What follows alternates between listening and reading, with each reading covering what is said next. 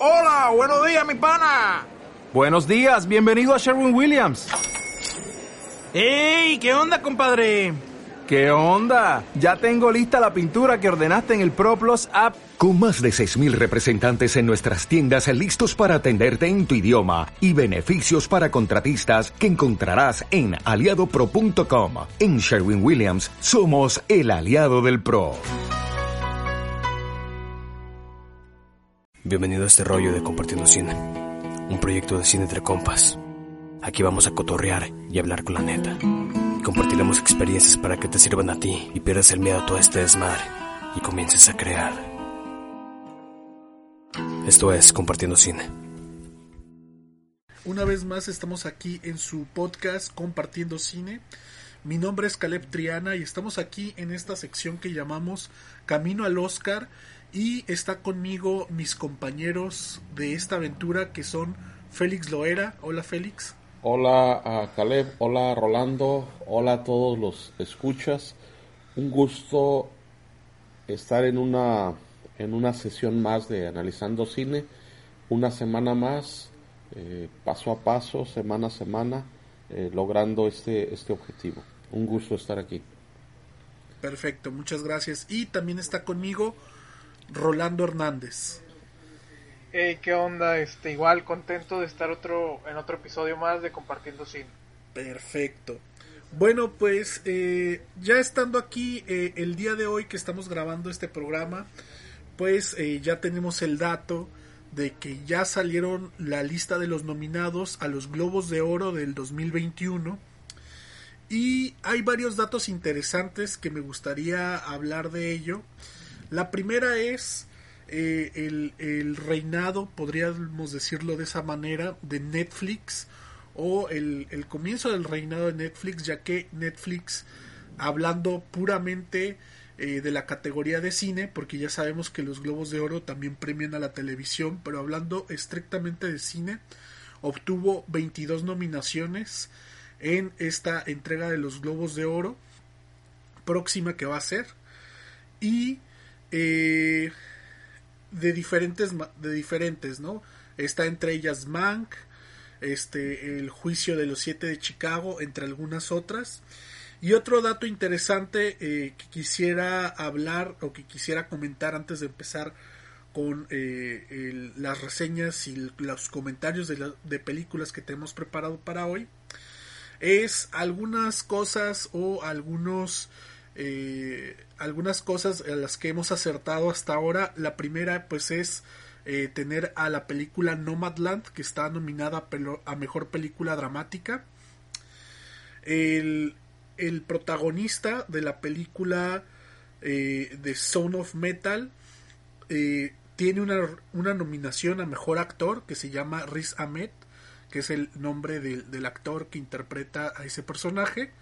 Y es, me parece que es la única nominación que tiene Son of Metal eh, dentro de esta, dentro de esta eh, edición de los Globos de Oro. Y pues algunas otras nominaciones, por ejemplo, como mejor película extranjera, tenemos a Another Round, que también hablamos de ella. Y del episodio pasado, en eh, mejor película animada, pues tenemos a Soul y a Wolf Walkers y también otra de la que no hablamos pero que también es de Disney que se llama Onward entre algunas otras. Entonces pues es interesante principalmente eh, es interesante cómo eh, Netflix está apoderándose pues de las grandes premiaciones. Sí yo me sumo a, a, tu comentario.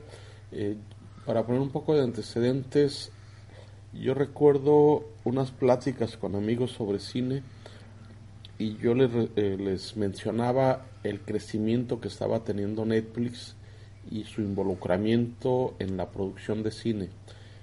Y había dudas de cómo iba a superar a los que llevaban décadas haciendo cine y que eh, eran los que dominaban el mercado. Aunque en ese momento Netflix ya competía, se dudaba de que eh, pudiera permanecer, incluso se decía que iba a perder el liderazgo en el streaming cuando entraran de lleno las otras grandes compañías. Eh, es de los que lograron adaptarse a la nueva circunstancia que estamos viviendo de pandemia y es arrasador su presencia en nominación de Globos de Oro. Tengo aquí el dato que publica el sitio de, de los Globos de Oro. Netflix tiene 20 nominaciones y el más cercano tiene 7. O sea, es una... Sí, que es Amazon. Eh, eh, bueno, aquí tengo HBO, que es el que tiene 7. Ah, Hulu sí, pero ese es en televisión. Eh, bueno, está bien, pero en global, nada más estos datos nos dicen de la presencia global que tiene Netflix. Bueno, a ver, para hablar del mismo dato, sí está aquí también, que es 22 en, en general, o sea, dos más que tiene Netflix, Amazon 7, Focus 5 y el más siguiente con 5. Pero la diferencia de 22 a 7 es tres veces más, o sea, está teniendo una presencia, lo cual se va a reflejar en aprendizaje de hacer cine, de promover cine y de utilizar su plataforma, que creo yo lo va a garantizar durante varios años eh, tener una presencia muy dominante. Y es una característica de este momento que estamos viviendo. Bien. Bueno, eh, Rolando, ¿tú quieres decir algo acerca de este dato? Eh, bueno, en este caso yo nada más revisé algunas nominaciones, pero de series, de, cine no las, no las vi. Eh, y pues está muy interesante, igual lo que estaban mencionando ustedes, cómo Netflix ha sabido mantenerse o adaptarse a esta nueva normalidad y cómo poco a poco ha ido acaparando más eh, pues esta industria, ¿no? Así es. y ya como último dato, solo quiero dejar que eh, la ceremonia de los Globos de Oro va a ser el día 28 de febrero, ya en unas dos semanas, me parece. Así que, eh, pues hay que estar atentos y ya veremos qué películas ganan, aún con todo y todas las nominaciones que tiene Netflix. La película que se sigue manteniendo como la favorita es Nomadland, así que ya veremos eh, cómo, cómo les va, ¿no? Pero bueno, ahora eh, me gustaría pasar a comenzar eh, con, las, con los comentarios que tenemos de las películas preparadas el día de hoy. Y me gustaría empezar eh, de menos a más y no necesariamente de menos a más refiriéndonos a la calidad de las películas, sino más bien a la posibilidad que creemos que pueden tener estas películas de alcanzar alguna de las premiaciones más grandes como es el Oscar. Y eh, por eso me gustaría comenzar el día de hoy con la película de Renta Pal, siendo esta película una película muy independiente que se estrenó, me parece que en el Festival de Sitges del año 2020 y que creo yo que a pesar de su reducido presupuesto eh, cuenta una historia eh, con los elementos que, que, tiene a la mano que lo hace de una manera para mí bastante efectiva y que creo que este eh, me parece que es la ópera prima de su director así que creo que si ya pudo demostrar eso yo creo que para sus, siguientes trabajos pues se presagia una eh, buena un, un, buen trabajo no una buena carrera dentro del cine pero aún así, eh, como ya tenemos de costumbre, me gustaría que eh, Félix nos, nos ayudara a introducirnos un poco a la temática de la película y un poco del argumento, ¿no? De qué va. Sí, la película tenemos a un personaje que vive con muy poca vida social, interactúa con muy pocas personas, eh, vive en su casa con su mamá y parte central del drama es la relación que tiene con la mamá, cómo se llevan entre ellos y cuáles son los vínculos. Y como parte de, esta, de este aislamiento, él busca eh, conectar con otras personas, pero en una época anterior a la que estamos viviendo. Hoy esa búsqueda de socialización pudiera intentarse vía las redes sociales que conocemos en Internet En aquel entonces, estamos hablando de los años 90, todavía no estaba la presencia de como hoy y él lo hace por medio de correo y por videocintas en VHS. De esa manera él manda como su presentación grabada en VHS a una red que organiza una empresa y dependiendo de las características hacen los ponen en contacto de acuerdo a los perfiles. Y cuando parece que empieza a socializar, pasa ahí algo que le da un giro a la película y la hace aún más intensa, eh, acercándose al suspenso, al, terror. Entonces, e, esa es a grandes rasgos la, característica de esta película. ¿no? Bien. Eh, Rolando, ¿te gustaría hacer algún comentario sobre la película? Eh, pues inicio con mi, con mi opinión.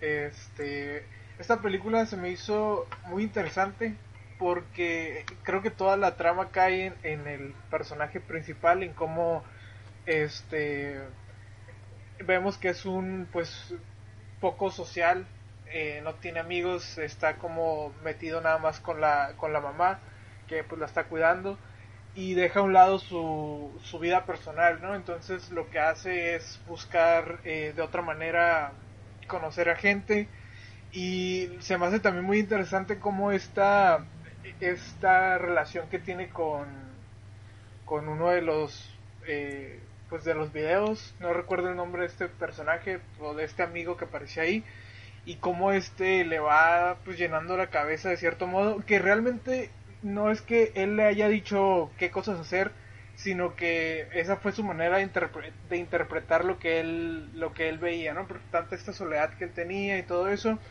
algo que, le encuentro como en contra es que a mí se me hizo algo lenta. Este, no sé qué les parece a ustedes, pero a mí se me hizo algo lenta para que llegara a esta parte del clímax del personaje y este, pero al final me gustó bastante. me pareció muy buena película. Félix. Sí, eh, yo resalto eh, cuáles son como los valores más altos que tiene. Creo yo que la actuación de del actor que hace el personaje central. Creo que hace un buen trabajo. Eh, sí tarda en plantear de qué van las cosas, lo cual sí le hace sentir lenta, pero cierra muy alto, cierra fuerte, lo cual hace que se rescate mucho la historia, ¿no?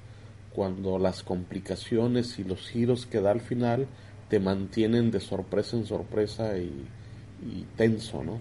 lo cual eh, al final, por ahí tú en alguna ocasión ya lo tomabas de uno de los cursos de, o de los maestros guionistas que te decían, si tienes problemas con el guion pero cierras muy alto, puede que el público te lo perdone, ¿no? Pues creo que esta película tiene esas características, de que sí logra cerrar un punto muy alto de tensión y creo yo que eso hace que tenga un buen que suba de, valoración. Claro. Y a mí eh, eh, me, pareció muy interesante eh, el punto temático general de la película.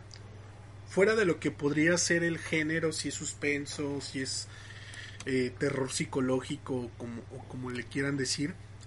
Más bien, yo, yo, yo quiero resaltar nada más como el aspecto eh, social, por así decirlo, que trata la película acerca de, de los problemas que puede causar la soledad, ¿no? De cómo eh, la necesidad humana eh, de, socializar, de afecto y demás, pues llevan a crear personajes ficticios para no sentirse solo, ¿no? Porque a pesar de que este personaje vive con, con su mamá, pues su mamá ya no está eh, en, sus cinco sentidos y no es una persona con la que realmente pueda, pueda hablar o entablar una relación o contarle eh, sus secretos o su vida. Y entonces encuentra eh, este cassette, en este cassette este, de video, una, una manera de, de ver una especie de representación imaginaria de un amigo en donde él puede eh, desahogarse, contarle cosas y tener una especie de relación de amistad entre comillas.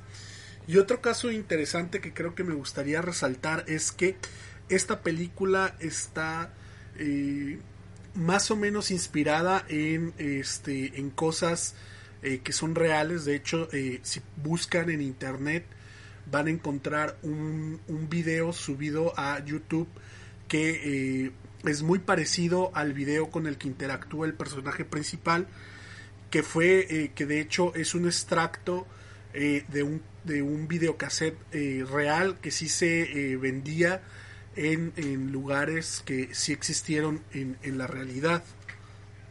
Entonces, creo que esto me parece muy interesante. Y el otro punto que, que quiero eh, decir que, va, que va ligado junto con lo que estaba diciendo anteriormente acerca de la soledad, creo que esta película, a pesar de que está ambientada quizá en en, en los ochentas me parece sigue teniendo cierta relevancia actualmente sobre todo en el entorno de la pandemia porque eh, mucha gente se quedó eh, prácticamente sola o se aisló, se aisló demasiado.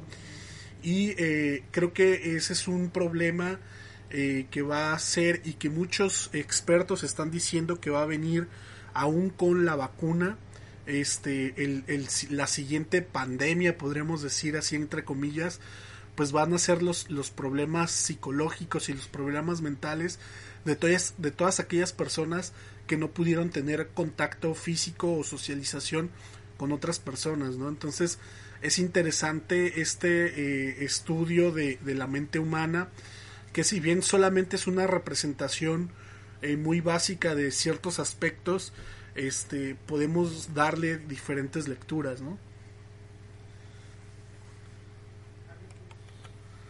Ok, yo, yo creo, para mí ya eh, está dicho lo más relevante de la película, solo resaltar que es de muy bajo presupuesto, que eh, es una muestra de hacer cine con pocos recursos y tocar temas relevantes para la sociedad. Eh, yo creo que también va a llegar a un público reducido. Eh, y creo que más o menos con esto que hemos comentado pues se, pero pero quizá puede llegar puede, llegar a un público reducido pero yo creo que con el tiempo se puede volver de nicho no o sea un público quizá no muy grande pero que siga manteniendo vigente la película eh, sí, ese siempre es una posibilidad, tiene características, pero eso también hace que sea un público que la mantiene a largo plazo, fiel, eh, suficiente. Eh, cuando digo poco no es en el sentido de quererla despreciar, ya quisieran muchos cineastas hacer una película que encontrara un grupo suficiente de fieles, de audiencia fiel, que la mantuviera vigente mucho tiempo, ¿no? A lo que me refiero es que eh, no es de las películas que suelen llegar a un gran público y que generen eh, mucha taquilla, etcétera, ¿no? Eh, quiero referirme a una película que cubre ciertos perfiles, que tiene una buena manufactura, de bajo presupuesto, que desarrolla bien un tema y que se mantiene ahí en un espacio del público específico, ¿no? Bien.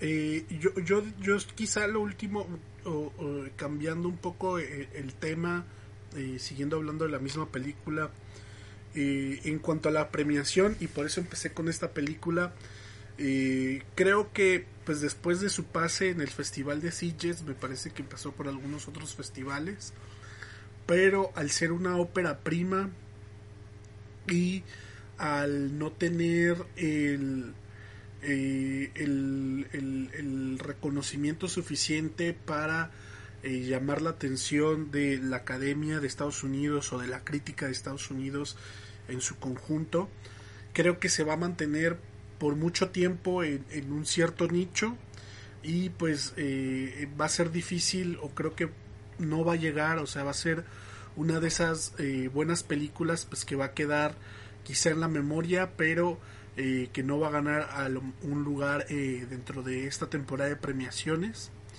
Pero pues ya veremos cómo, cómo, cómo irá avanzando con el tiempo y sobre todo cómo irá envejeciendo, ¿no? Porque hay películas que eh, envejecen bien y hay otras que no envejecen tan bien. De acuerdo. Rolando, ¿tú quieres decir algo? Sí, pues igual lo que comentaban ustedes, que es una película algo, eh, bueno, de, nicho y que yo, yo la veo como para análisis, no sé, psicológicos o algo así, eh, en cuanto al personaje principal, porque pues realmente es va, de esto, ¿no? Como analizar las relaciones personales, eh, cómo interactuamos con los demás y qué puede pasar si, si no interactuamos con otras personas. Entonces, sí, no la veo como una película acá muy este, eh, taquillera, por así decirlo, pero sí es, es buena película. Bien. Bueno, pues, ¿qué les parece si eh, pasamos a la calificación de 1 a 5 estrellas? Puede empezar Félix si quiere. Bien, yo le doy un tres estrellas a esta película. Bien. ¿Puede, puedes... Yo le pongo... Eh, pueden este, dar su calificación y quizá una mínima explicación de, de por qué esa calificación, Félix. Sí, eh, le doy tres estrellas. El valor mayor que, que yo le veo es el trabajo del actor principal, que si te llega un momento en que te atrapa en lo que te va representando y el manejo, lo que tiene el guion de cómo va subiendo en giros y en intensidad hacia el final. Eh, esos creo yo que son los dos valores eh, que yo le veo principales y que hacen que alcance un 3 de calificación. Bien, ahora sí, Rolando. Eh, bueno, pues yo le voy a poner un tres y medio porque la verdad a mí se me hizo muy eh, una película muy buena que también como menciona Félix lo más rescatable es eh, la actuación de, del, personaje principal y eh, estos giros que tiene el guion y cómo cierra la película se me hace muy interesante. Perfecto. Yo igual le voy a poner un, un 3 pero eh, a diferencia de Rolando, y bueno, no sé cómo, cómo la haya visto Félix, a mí personalmente la película en general, eh, desde, desde, el principio hasta casi el, tercer acto, no me pareció este tan lenta, de hecho me pareció que tenía un ritmo bastante aceptable, eh, la disfruté bastante. Eh, lo que sí de repente siento que no me terminó de encantar fue el final y por eso le pongo un 3. Eh, siento eh, que, que, de repente fue un final demasiado explosivo cuando de repente toda la película fue como muy muy muy psicológica muy muy de, de, él de una sola persona y todo quizá, no sé, ese era el, el final que debía ser. Eh, no sé si, si, si, haya, si, si haya sido el mejor final posible para una historia como la que estaba planteando. Pero aún así creo que tiene muchos valores interesantes como película en general.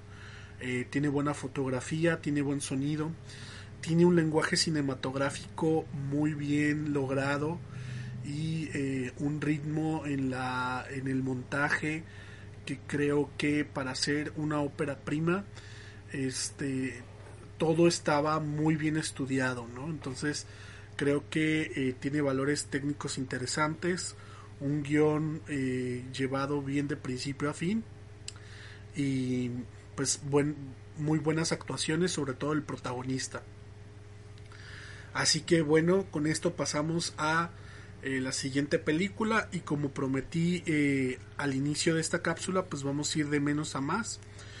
Y vamos a pasar a otra película que si bien podemos catalogar como independiente quizá llega a un escaño más alto de la última de esta última que hablamos que es Renda Pal. Y la película de la que vamos a hablar es Possessor eh, está dirigida por Brandon Cronenberg que justamente es hijo de uno de los que eh, inició el, concepto de nuevo cine de terror contemporáneo, eh, creo que así se llama, que es David Cronenberg. Y eh, esta me parece que es su ópera prima. la película estuvo presente en el Festival de Sundance del 2020 y, es, y fue ganadora, me parece que de mejor película en el Festival de Sitges que es un festival eh, de, cine de género. Y eh, básicamente la película habla eh, de, de, un, de una empresa que se dedica a poseer cuerpos para hacer que, que, cometan crímenes y este y poder lograr ciertas cosas, ¿no? Por ejemplo, hacen que maten, que se metan a cuerpos de gente cercana a personas con cierto dinero y las maten y así ese dinero pues quede o sus empresas queden en manos eh, de familiares cercanos que normalmente son los que contratan a esta empresa, ¿no? Y eh, en esta película, por lo menos hasta donde yo logré entender, porque me parece una película que tiene un viaje eh, bastante surrealista hasta cierto punto. Eh, habla de los límites del ser y de los límites de la mente y eh, el conflicto comienza pues con esta persona que es como el, la gran sicaria podría decir así que es la que se mete a estos cuerpos para poseerlos y matar a, las personas empieza a tener un conflicto quizá podríamos decir de identidad con la mente de la persona a la cual está poseyendo hasta que llega el punto donde este pues ya no se puede salir de él no ya, ya no puede salir de su cuerpo. Y pues ahí comienza este todo todo el conflicto. Rolando no sé si quieras decir algo y después Félix. Sí, este, bueno, para mí la verdad se me hizo una película eh, que la verdad no entendí del todo bien porque al principio como que sí le iba agarrando la, el rollo de que era pues esta persona que se metía a los cuerpos pues, para para matar a de cierta manera a personas con con cierto estatus social no ricos o empresarios y todo eso. Pero después eh, me perdí porque como que tenían una misión en mente de, querer asesinar a una persona, a cierta persona de, una empresa, pero luego, luego ya no pasa nada, o sea, ya eso como que no lo, no lo retoman y cambian, para mí como que cambiaron la, bueno, le dieron un giro que la verdad a mí no me gustó tanto, me hubiera gustado que se fueran más como a ver qué pasa con, qué van a hacer con la información de la empresa, que ahí también está bastante interesante entonces sí, está entretenida y todo, pero no, no conectó conmigo. Aparte, eh, por ahí también mencionó Félix hace rato algo del exceso de violencia que a mí la verdad no me gustan ese tipo de películas, pero habrá gente que sí le guste. Eh, pero para mí no, no sé, no, no me gustó tanto. Félix. Sí, yo esta película primero la veo que está en un grupo de películas que se caracterizan por exceso de sangre y exceso de violencia. Y eh, eh, eso a los que no estamos dentro de ese gusto nos, eh, nos afecta, nos distrae. Y luego el siguiente grupo en el que se es en, digamos que está un poco en el género de espías, de sicarios, donde hay una confrontación a un nivel de que se trata de eliminar, de asesinar a opositores y que hay como un, un grupo maestro que es el que organiza las estrategias y tiene un grupo de sicarios que se encargan de ejecutar las muertes. Entonces el sicario eh, es alguien que disfruta la adrenalina, el ser el ejecutor, pero no, no sabe mucha información alrededor. Y creo yo que este, eh, la historia va principalmente de un sicario que no logra su objetivo por alguna razón entonces la empresa necesita eliminarlo antes de que se disperse más información o este sicario quede por ahí suelto eh, sin control y con mucha información. Y al final se trata de cómo lo van a eliminar. Entonces ahí es donde aparecen esos giros inesperados y aparecen gentes que no parecían tener relación y luego nos damos cuenta que también eran agentes sicarios. Creo yo que de, eso van eh, ciencia ficción, eh, sicarios y espías y eh, la parte sangrienta, violenta. Bien, pues vaya, yo sigo en, en la postura principal, ¿no? Como como hablé principalmente de la película, que es acerca, eh, si bien está todo este, eh, esta forma que engloba el, todo el mensaje principal, que es esta estilización de la violencia, esta eh, juegos de, de, luces que contrastan, el tema pues de, de, mandar a matar a alguien y todo eso creo que tiene mucho más que ver con el tema eh, del ser, ¿no? ¿Qué, ¿Qué, somos y qué no somos? Creo que, que abre un debate, eh, podría decir, eh, muy existencialista, incluso muy filosófico, que dicen, que, que, yo plantearía acerca como de, bueno, si por alguna razón existiera un trasplante de cabeza y nos cortaran la cabeza y nos pusieran el cuerpo de alguien más, ¿seguiríamos siendo nosotros? ¿O seríamos, sería nuestra cabeza en el cuerpo de alguien más, o si alguien pone su cabeza en nuestro cuerpo, seríamos nosotros con la cabeza de alguien más, o él sería nosotros, ¿no? Que quiénes somos y hasta dónde llega el ser, ¿no? Entonces, el hecho de que estas personas para poder ejecutar eh, sus planes y sus asesinatos tengan que poseer o tengan que entrar a la mente de otras personas, también hacen que vayan perdiendo un poco su identidad hasta que llega el punto que es esta última persona a la que posee esta, esta, el personaje principal que hace que se desdibuje totalmente su ser y de alguna manera haya una mezcla entre ellos dos. De hecho, hay una escena eh, muy, muy puntual donde eh, él, él es, eh, están en el cuarto y están como intentando como eh, volver a hacer que ella tome el control del cuerpo y entonces vemos como él se sube arriba de ella y como que se le explota la cabeza y se pone como su, su cabeza como si fuera una máscara y entonces ahí entiendes como esa dualidad, ¿no? Hasta donde ya él es ella y ella es él, son la misma persona, no lo son, eh, cuál, es, cuál es su diferenciación, ¿no? Por ahí también hay otra escena muy surrealista donde están como los dos juntos y se empiezan a separar como si fueran una especie de plástico y quedan como impregnados el uno del otro, ¿no? Entonces creo que a pesar de que sí tiene esta trama un poco como de espionaje, eh, de asesinatos, de asesinos a sueldo y todo eso, tiene por detrás eh, varias preguntas muy interesantes que quizá quedan muy escondidas y muy sutiles, pero creo que ese es el giro interesante o que creo yo que puede ser el que es el giro interesante de esta película, ¿no? Y que creo que este si se le busca y se le da una revisión más minuciosa, este podemos encontrar algunas otras cosas más, ¿no?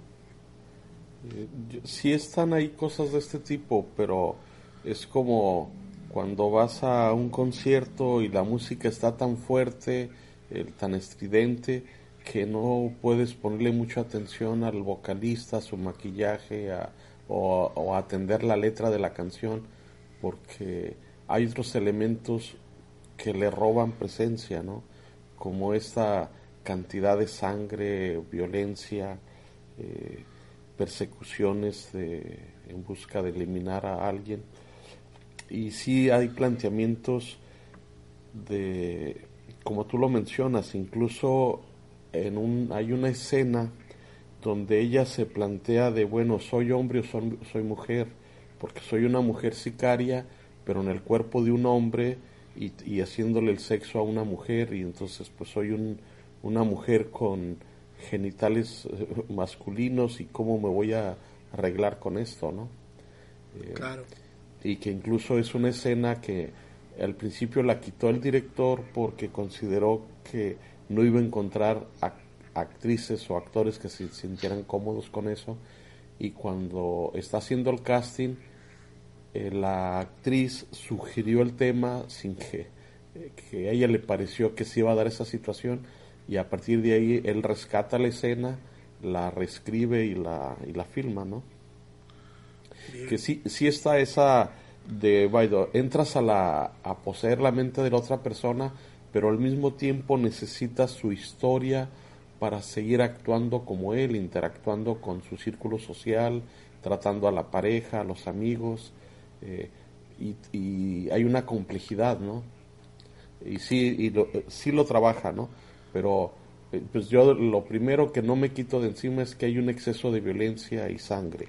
Y luego siguiente, eso ya me distrae un poco y cuando se trata de espías y sicarios hay que estar muy atento a detalles porque luego te pierdes un poco y ya no entiendes quién era quién, quién era el amigo, el enemigo, el tal. Y vas ya un poco medio distraído y luego entra esta complejidad de que hay una lucha entre los dos eh, los dos seres eh, y partiendo de que ya aceptaste la premisa de esa ciencia ficción ¿no? que es posible poner un chip en la cabeza del otro y lograr eh, controlarlo y poderte infiltrar en su cuerpo etcétera no así es. Rolando Sí, pues eh, creo que ya igual ustedes agregaron todo, eh, pero en cuanto a las cuestiones técnicas, eh, creo que es muy rescatable, está bastante, bastante bien hecha. para mí la fotografía también está, está buena, o sea, no se me hace así como la excelente, pero creo que hay muy buen uso de, colores. Otro detalle que a mí me, me sorprendió es, ves el tráiler y tiene para mi gusto sobrevalorada por la crítica, porque ves lo que dicen algunas eh, publicaciones importantes del cine y dicen, eh, no has visto nada como esto, eh, cuatro o cinco frases que tú dices, ¿se están refiriendo a esta película? Y pues sí, se están refiriendo a ella y tiene un buen recorrido por festivales también, ¿no? Lo que a mí me da a pensar que sí hay bastante seguidores de este estilo de películas y que la ven como una muy buena representante, ¿no? Claro. Eh, también creo yo que si bien eh, la película como tal se podría defender por sí misma, pero tampoco hay que olvidar quién está detrás de ella, que es el director es Brandon Cronenberg, que es hijo pues ya de un director legendario, ¿no? Que es David Cronenberg. Entonces, ¿qué tanto peso tiene tendría su apellido hasta la fecha que este pueda ayudarle o que pueda hacer que pueda entrar a esta élite eh, del cine y a estos grandes festivales? Pues sin duda es un factor que está ahí y tiene un peso, ¿no? Y se hace sentir su influencia. Claro. Eh, bien, eh, ¿qué les parece si pasamos a, al siguiente tema dentro de la misma película que siempre tratamos que es eh, hasta dónde creemos que puede llegar esta película en esta etapa de premiaciones? Como bien mencionaste, Félix, eh, la película ya lleva un recorrido bastante largo en festivales, este, tomando en cuenta creo que de los dos más eh, representativos que son Sundance de Estados Unidos y Sitges en Europa. Entonces eh, creo que tiene un recorrido interesante, pero creo yo, o por lo menos hasta este momento, y ya viendo las nominaciones, por ejemplo, de los Globos de Oro, quizá no la tomen en cuenta y no por el hecho de que sea una buena o mala película, simplemente porque eh, la, la Academia de Cine en Estados Unidos siempre desvaloriza mucho eh, este género de, de, cine, ¿no? Película, y debemos recordar que grandes películas que han quedado eh, marcadas en la historia del cine como, como eh, El Exorcista no han tenido el peso suficiente dentro de las premiaciones como el del Oscar. Entonces, creo yo que quizá esta película pase desapercibida al menos dentro de esta temporada de premios.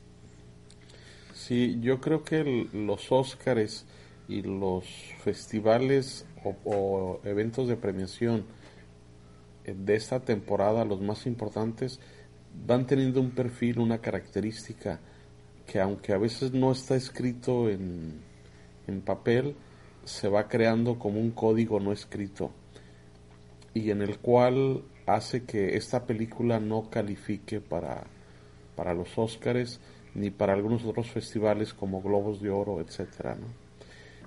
Eh, entonces sí, yo creo que no va a llegar a, a los Óscares y creo yo, pero creo yo que sí va a tener una audiencia importante. Yo veo más audiencia para esta película que para Rent a Pal, por ejemplo, y que sí eh, de manera, pues, hay que reconocer que hay un público bastante numeroso, importante, que sí aprecia este tipo de cine, ¿no? Claro. Rolando. Sí, pues igual yo tampoco la veo como una nominada para el Oscar, pero sí sé que tiene este género en especial, tiene como un público amplio, entonces creo que por ahí puede que, que tenga éxito y que pues la, la gente vea esta película porque realmente no es mala, pero como que pues va dirigida para, para cierto para cierto nicho. Bien. Eh, a mí me gustaría nada más rescatar una cosa que mencionó Félix hace, hace rato, que es que dentro del tráiler de la película eh, mencionan a, eh, se menciona a varios críticos de cine que reseñan o que califican muy bien esta película. Y cabe mencionar que esta película está dentro de varias listas de críticos de cine en diferentes revistas y eh, de la lista de películas que por lo menos nosotros estamos siguiendo que es la de IndieWire. Me parece que esta es una de las películas de las que está casi mejor calificadas dentro de las 50 que están ahí. Entonces quizá si hay un público muy amplio que le guste este tipo de cine y creo que al menos eh, puede llegar a alguna plataforma o me parece que ya está este y va puede puede lograr llegar a un, público bastante amplio.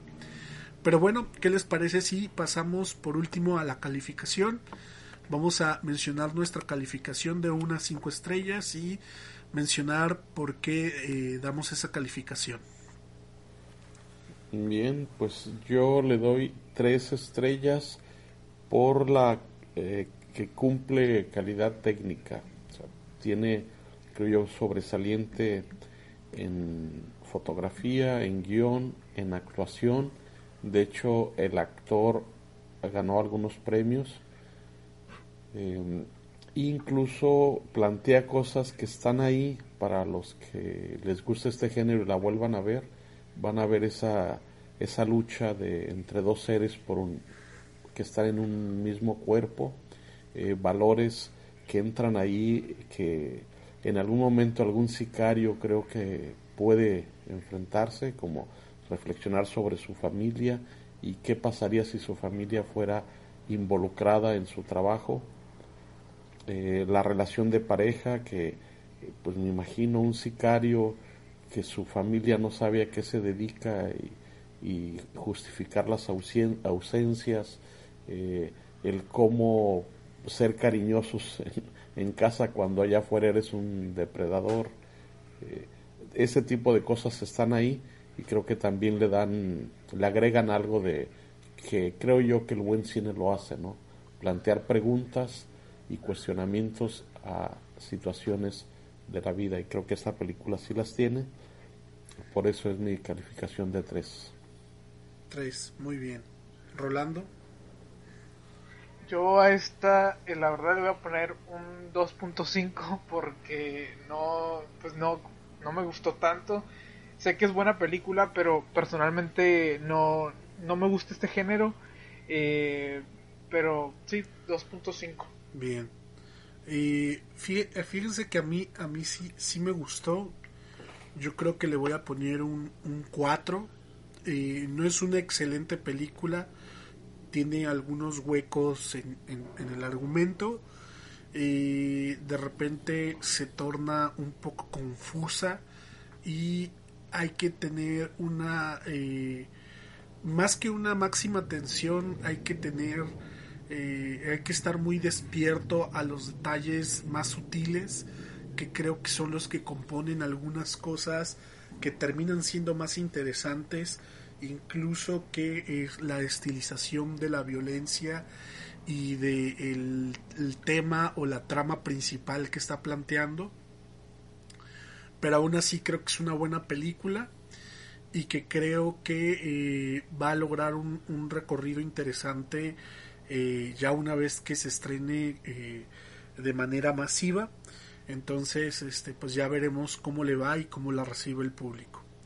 Pero bueno para esto cerramos eh, esta, esta bloque de esta película y pasamos a la última película porque el día de hoy eh, vamos a hablar sobre tres películas y creo que esta es una de las películas que viene con una tendencia más fuerte hacia las premiaciones si bien eh, todo puede pasar al final pero creo que es que se perfila como una de las más interesantes este, al menos para esta temporada de premios, y es eh, The Invisible Man o El Hombre Invisible, como se le puso en español. Eh, y para ello me gustaría que eh, una vez más Félix nos ayudara a platicarnos sobre el, el argumento principal de la película y de qué va. Bien, esta película va de una mujer, de acuerdo a ciertas eh, maneras de analizar un guion, aquí podemos ver un ejemplo muy claro de un arco de personaje. Ustedes pueden ver el inicio de la película, cómo es este personaje desde su lenguaje corporal y luego compararlo con el final de la película y notan ese, esa transformación en el personaje. Ahora lo interesante es qué pasa en, la película para que ocurra esa transformación y eh, hay varias cosas que se pueden ver en esta película. Una de ellas es una relación difícil de pareja donde hay un dominante que de alguna manera se las ingenia para atrapar y dominar completamente al otro, hacerlo como una extensión donde el otro está totalmente sumiso y esa lucha por liberarse de este digamos sumiso entre comillas cómo lucha por superarse todos los obstáculos que va encontrando hasta lograr liberarse. Creo yo que de esto va la, película. Está apoyada, inspirada en un libro que ya va para ser un clásico, se estrenó a finales del siglo XIX. Eh, sigue siendo vigente ese libro y ya se le hicieron varias películas. Estamos a punto de cumplir 100 años de la primera película que se hizo para este, basada en este libro, ¿no? Entonces, de ahí también que es un tema que sigue vigente y que llama la atención de los cineastas. Eh, pero yo me quedaría básicamente en este personaje, ¿no?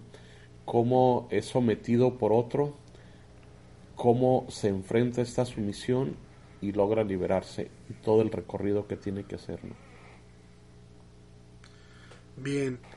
Eh, una, una de las primeras cosas que me gustaría eh, mencionar de la película, que creo que es algo que tienen en común al menos estas tres películas que hablamos, claro, en diferente, en diferente medida, pero las tres películas se hicieron, eh, se, han hecho con un presupuesto que al menos para los estándares eh, de Hollywood se le puede dominar un bajo presupuesto.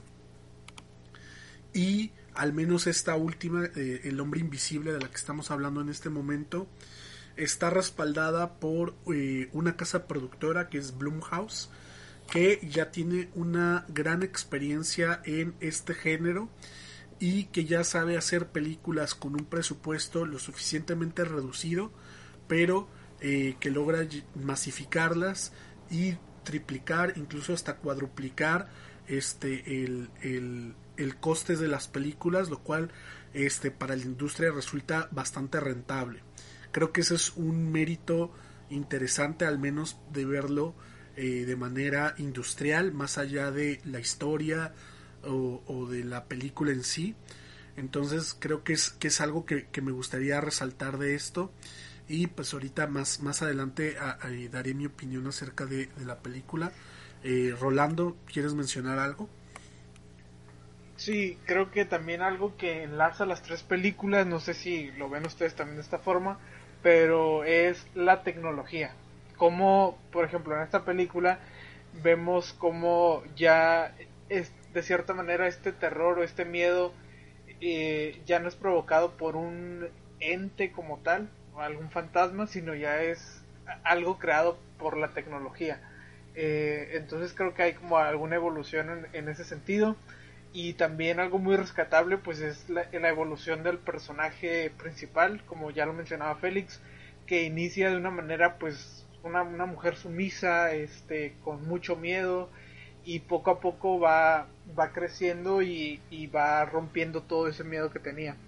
Eh, y pues también creo que, esta parte de, en cuanto a, cómo nos generaban eh, la tensión o, miedo de cierta manera, creo que el uso de los, de los planos eh, tan largos que, manejaban como para hacernos saber que, que ahí estaba el, el hombre invisible, pero pero no sabíamos como eh, por dónde iba a atacar, entonces como que te, mantenía al, pendiente de lo que sucedía en escena.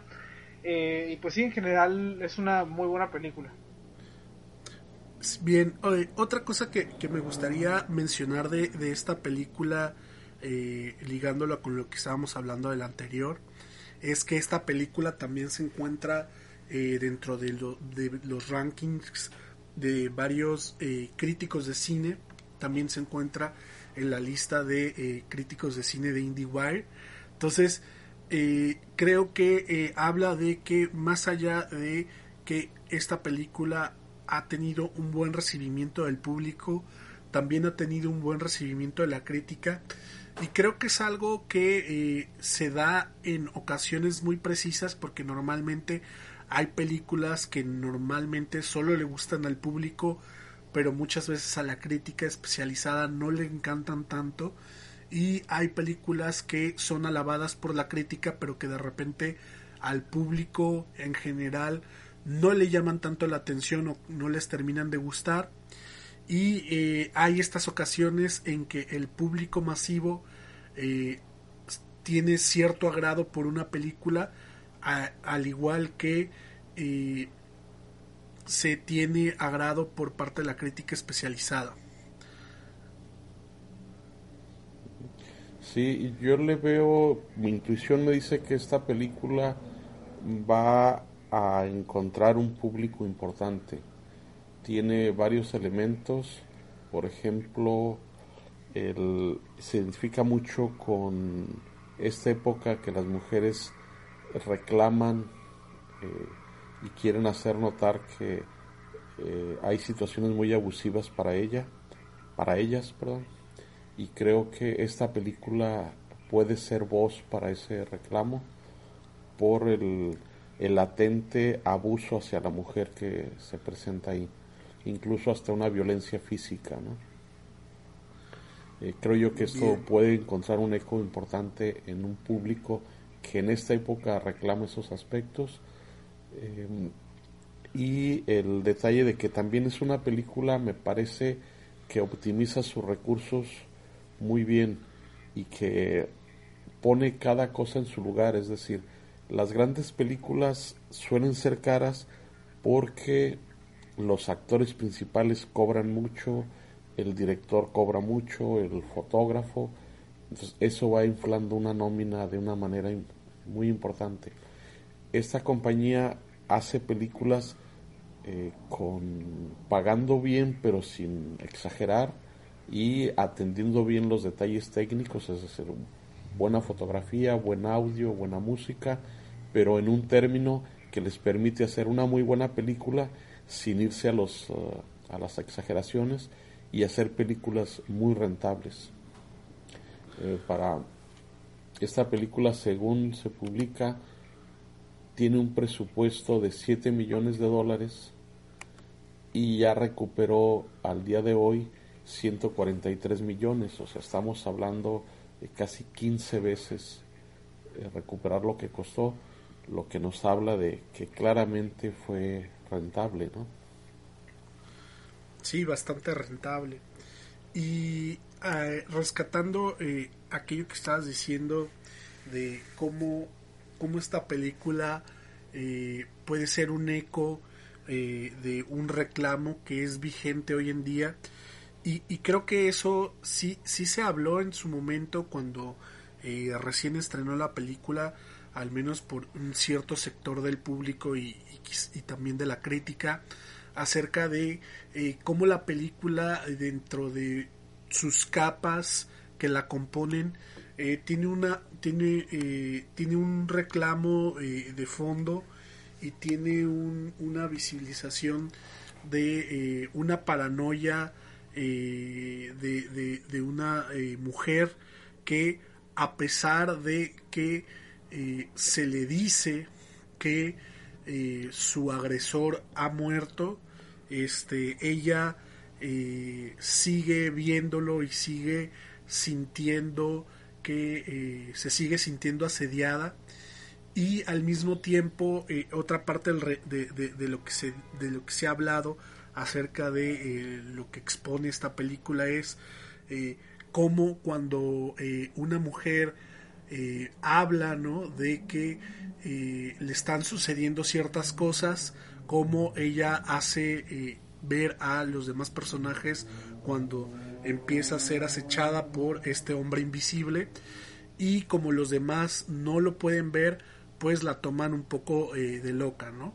Entonces, eh, de hecho, creo que lo interesante, o lo que creo yo, para mí vuelve interesante la película, es este, es este conflicto que se crea entre los personajes de eh, cómo ella es, eh, es la única que puede ver o puede percibir este acecho y que nadie de los que está alrededor este, puede verlo hasta que se sale de control, ¿no?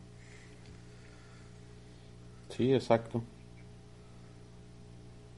Rolando. Sí, pues es como esta lucha de poderes que se lleva como toda la película porque como dices, ¿no? Eh, ella es la única que, que lo puede ver o que sabe cómo cómo actúa esta esta persona y, llega a tal punto de, de, hacer que todos crean que ella está está loca. Así es, hasta el punto de, de incriminarle incluso a ella misma.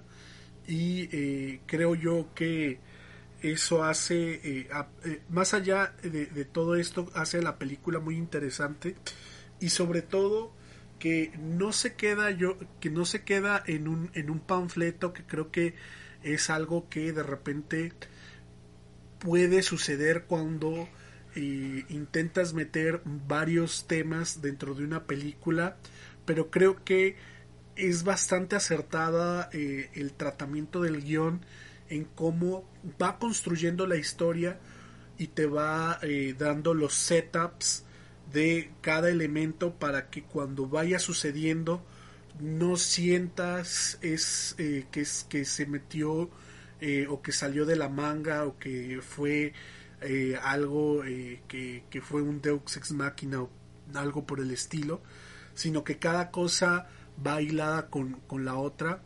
Y yo, una cosa que, me decías, Félix, eh, cuando estábamos preparando este, este segmento, y era, el guion sí tiene ciertos agujeros, pero tiene un ritmo lo suficientemente rápido para que no te alcances a preguntar qué está pasando ni cómo está pasando y al final disfrutas la película, la terminas de ver y este la, la, entiendes y eh, la digieres y termina siendo una película bastante disfrutable. Eh, sí, en, partiendo de que acepta las premisas, ¿no? Yo recuerdo eh, hace tiempo un amigo me, me propuso verla, pero recuerdo que la comencé a ver y los primeros minutos mm, yo no entré en la película, es decir, muy oscuros, te puede ser una muestra, una toma marina de noche con muy poca luz, luego la ves a ella casi, casi oscuras como eh, y yo te vas haciendo la pregunta, bueno, a ver, ¿de qué va, en qué va a empezar, qué me están planteando? Eh, pero ya una vez que partes de las premisas, ya te, la historia te lleva sola, ¿no? O sea, es como, al que no la he visto, es, si es una película que hay que estar atento para poderla disfrutar, porque tiene un inicio un poco lento, pero al mismo tiempo te va preparando el terreno y va empezando a tomar una intensidad y una complejidad que, no sé, por ahí de la mitad de la película ya estás inmerso y, esperando y, con muchas expectativas, ¿no? Claro. Eh, sí, claro que sí. Eh, creo yo que, que, es una película con buenos valores de producción. Creo que es algo por lo menos que esta compañía productora eh, eh, se ha esforzado en mantener para poder ser competitiva y creo que lo ha hecho bastante bien. Entonces yo creo que los aspectos técnicos funcionan y funcionan de una manera muy buena. Los efectos especiales que tiene son de una calidad bastante aceptable, o sea, al menos mientras estás viendo la película no te cuestionas en ningún momento qué tan real o no es lo que estás viendo este sino lo, lo crees y la película te lo plantea así no por lo menos así así me pasó a mí y eh, pasando a otro tema y eh, antes de entrar igual si ustedes quieren comentar algo más para pasar a este tema el tema de, de las de las posibles nominaciones que podría llegar a tener esta película más adelante. Este, yo nada más quisiera quedarme con, con unos comentarios y el primero es eh, recalcar mi comentario anterior que el género eh, de terror en general no es un género que sea muy del agrado eh, de la Academia de Estados Unidos y ya lo hemos visto, pero esta compañía productora en específico ya ha logrado tener películas que ellos han hecho dentro de los Oscars en eh, diferentes categorías, tal cual como eh, mejor guion. Y me parece que esta película quizá podría estar en mejor guion, más allá también de algunos otros aspectos técnicos en los que podría estar nominada, pero en general creo que estaría nominada mejor guion. No sé si estaría dentro de guion original o dentro de guion adaptado, porque si bien eh, se parte de la premisa que es una especie de adaptación de este libro del hombre invisible que tú mencionas, Félix, pues realmente eh, no es, no, no va de ese libro tal cual, ¿no? Sino es más bien una reinterpretación a tiempos muy actuales y parte de una premisa totalmente eh, diferente un poco, ¿no? Pero quizá por eh, tener esa base detrás puede que la metan en mejor eh, guion adaptado, pero pues ya veremos más adelante, pero ese es mi, ese, ese es mi, eso es lo que yo, yo creo que puede suceder con esta película. Bien, yo creo que los Óscares no son para esta película eh, por las características que mencionaba antes. Eh, los Óscares entre líneas o en un código no escrito eh, escogen películas de cierto perfil y esta, esta película en particular creo yo que sus valores lo más relevante es el guion y la actuación del, de la mujer que hace este personaje, pero no son del gusto del, para las que suelen estar nominadas en los Oscars. El guion, ya una vez que terminas la película, te das cuenta que tiene unas inconsistencias eh, que la aceptas por el ritmo y porque eh, pues en toda historia sabes que es de alguna manera una ficción y que no te pone 100% estricto de que sea congruente, ¿no? Le perdonas, le das ciertas licencias, ¿no? Pero estas licencias a mí me parece que hacen que el guion no vaya a ser nominado y que por el género no tomen en cuenta la actuación de, de esta actriz. Yo para mi criterio creo que no va a alcanzar a estar nominada. Muy bien. Eh, Rolando. Pues yo pensaría que igual a lo mejor cabe la posibilidad de que por mejor actuación, pero sí yo yo veo muy difícil que esta película esté nominada. Ok, complicado. Pues bueno, yo, yo, yo igual pienso lo mismo, igual yo creo eh, que, que puede estar nominada en guion y no necesariamente porque tengo un guion muy bueno, sino porque de repente, y por lo menos eso he sentido yo en los últimos años, la categoría de mejor guion es como el como el, el premio de consolación, ¿no?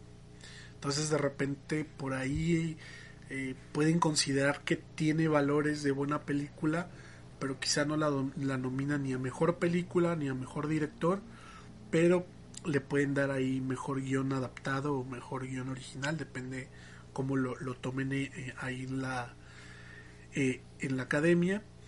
Pero este igual y no, ¿no? Es, es probable que, que pase desapercibida, pero eh, pues ya, ya eso ya lo veremos más adelante.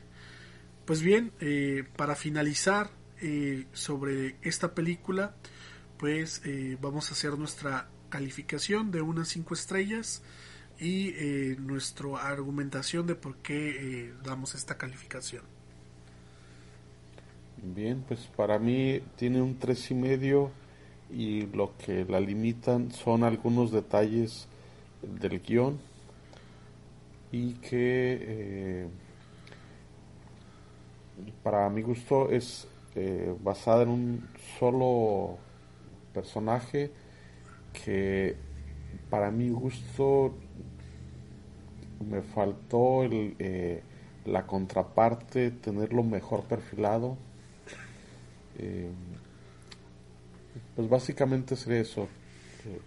Eh, para mí el, el, guion puede mejorar con detalles y el, dentro de esto el desarrollar para el público más sobre todo los personajes secundarios. Bien. Rolando. Sí, eh, bueno, para, yo le pongo un 4, estaba como entre un 3 o un 4, pero ya me decidí por el 4.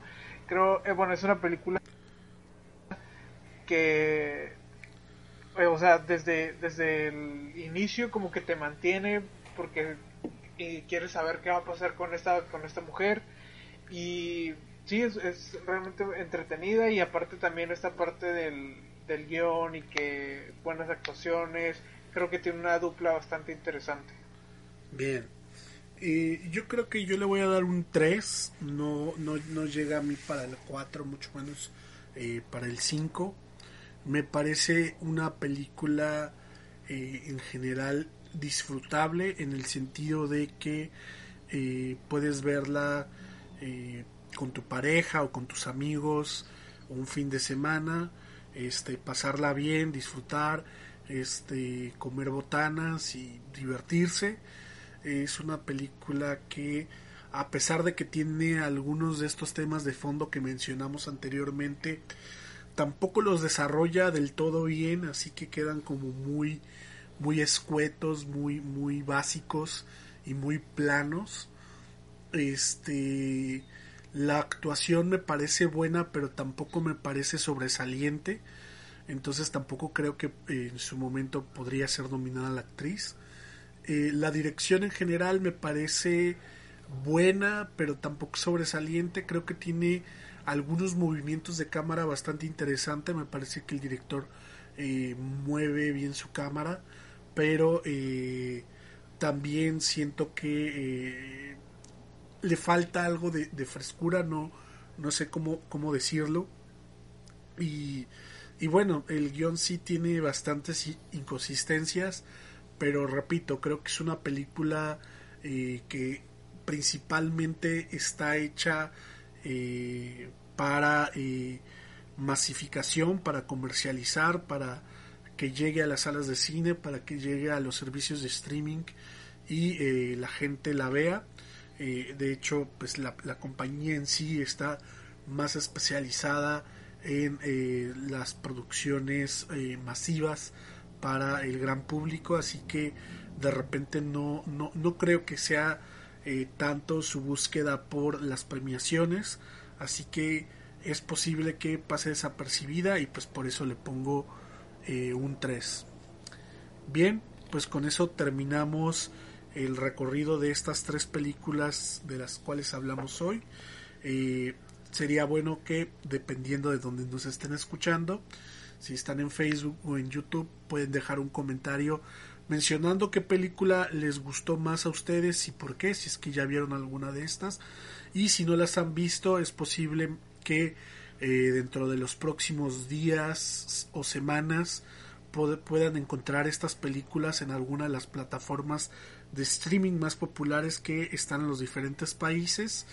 Y pues eh, estaremos platicando de más películas eh, que todavía nos hacen falta hablar este para poder lograr llegar a los Óscares con eh, varias películas vistas y analizadas para ustedes y poder hacer eh, un buen pronóstico de las que podríamos creer que son las grandes ganadoras para los premios Oscar. Y eh, estaremos platicando después de, de los globos de oro acerca de las ganadoras y viendo cómo se va perfilando todo para los Oscars y bueno, no sé si quieran decir algo más para despedirnos. No, nada más eh, eh, contento de haber tenido una sesión más eh, pláticas de películas de cine y invitarlos para la próxima. Perfecto. Rolando. Igual pues nos vemos, nos vemos la próxima, igual contento de estar acá otra vez. Perfecto, pues nos estamos viendo. Recuerden que pueden escucharnos en Spotify, en Apple Music, en podcast. Estamos también disponibles en YouTube y en Facebook como Compartiendo Cine. Y nos estamos viendo en el próximo episodio. Hasta pronto.